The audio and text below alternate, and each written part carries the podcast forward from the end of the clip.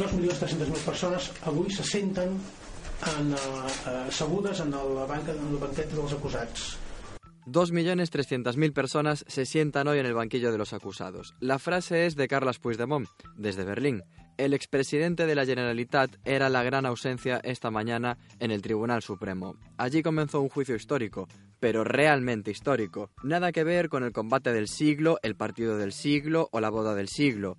No, esta vez sí es relevante. 12 líderes secesionistas están acusados de promover y ejecutar un plan para lograr la independencia de Cataluña. La sesión de hoy ha sido de una elevadísima carga jurídica, más densa que una tarde con Maldini viendo la Liga de Chipre. Hola, ¿qué tal? Aquí estamos un día más en Mundo Maldini. Muchas gracias por estar ahí, como siempre. Hay mucha gente que me ha pedido que cuente también la hemeroteca, porque no solo es la videoteca. No, no es necesario. bueno, ya, da igual. El juicio, sin embargo, ha comenzado lleno de simbolismo. Apareció en el Supremo Kim Torra luciendo un lazo amarillo en la los familiares de los acusados en los pasillos del tribunal o los nueve presos preventivos sentados en el banquillo. En el Congreso, mientras, comienza el debate de unos presupuestos que mañana mismo pueden ser devueltos al gobierno. Todo depende de lo que decidan Esquerra y PDCAT, demasiado pendientes de lo que pasa en el Supremo como para apoyar al Ejecutivo. Si mantienen sus enmiendas a la totalidad, las cuentas caerán en saco roto. El propio gobierno lo reconoce y hasta Pedro Sánchez coqueteó en Twitter con el posible adelanto electoral. Aunque los presupuestos queden en nada, la sesión en el Congreso ha dejado momentos memorables. Aquí el protagonizado por Pablo Casado y la ministra María Jesús Montero que se estudia hasta en todo el mundo, los dos milagros económicos protagonizados por Aznar y por Rajoy, muy a pesar de lo que hace el Partido Socialista siempre. Se lo voy a decir. ¿Sabe dónde está el milagro económico del Partido Popular, señor Casado? En la cárcel. El milagro económico está en la cárcel. Explota, explota, me explota. Explota, explota mi corazón. Explota, explota, me explota.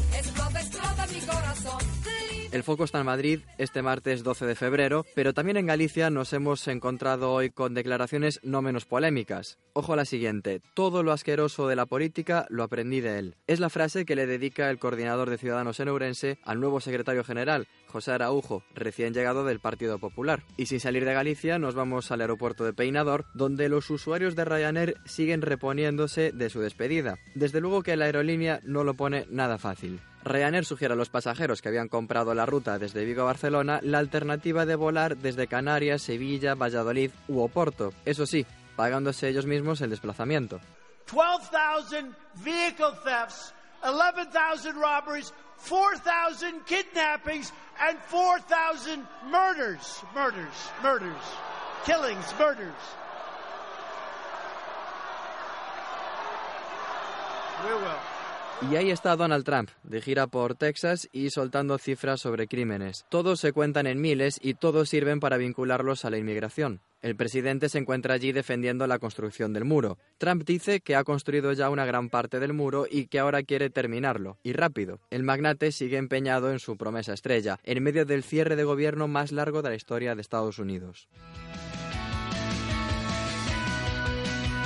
Hasta aquí lo más destacado de este martes. Sigue informándote en nuestra página web y a través de las cuentas de La Voz de Galicia en Twitter, Facebook e Instagram. Mañana más en tu periódico y en el kiosco. Saludos de Manuel Varela. Buenas noches.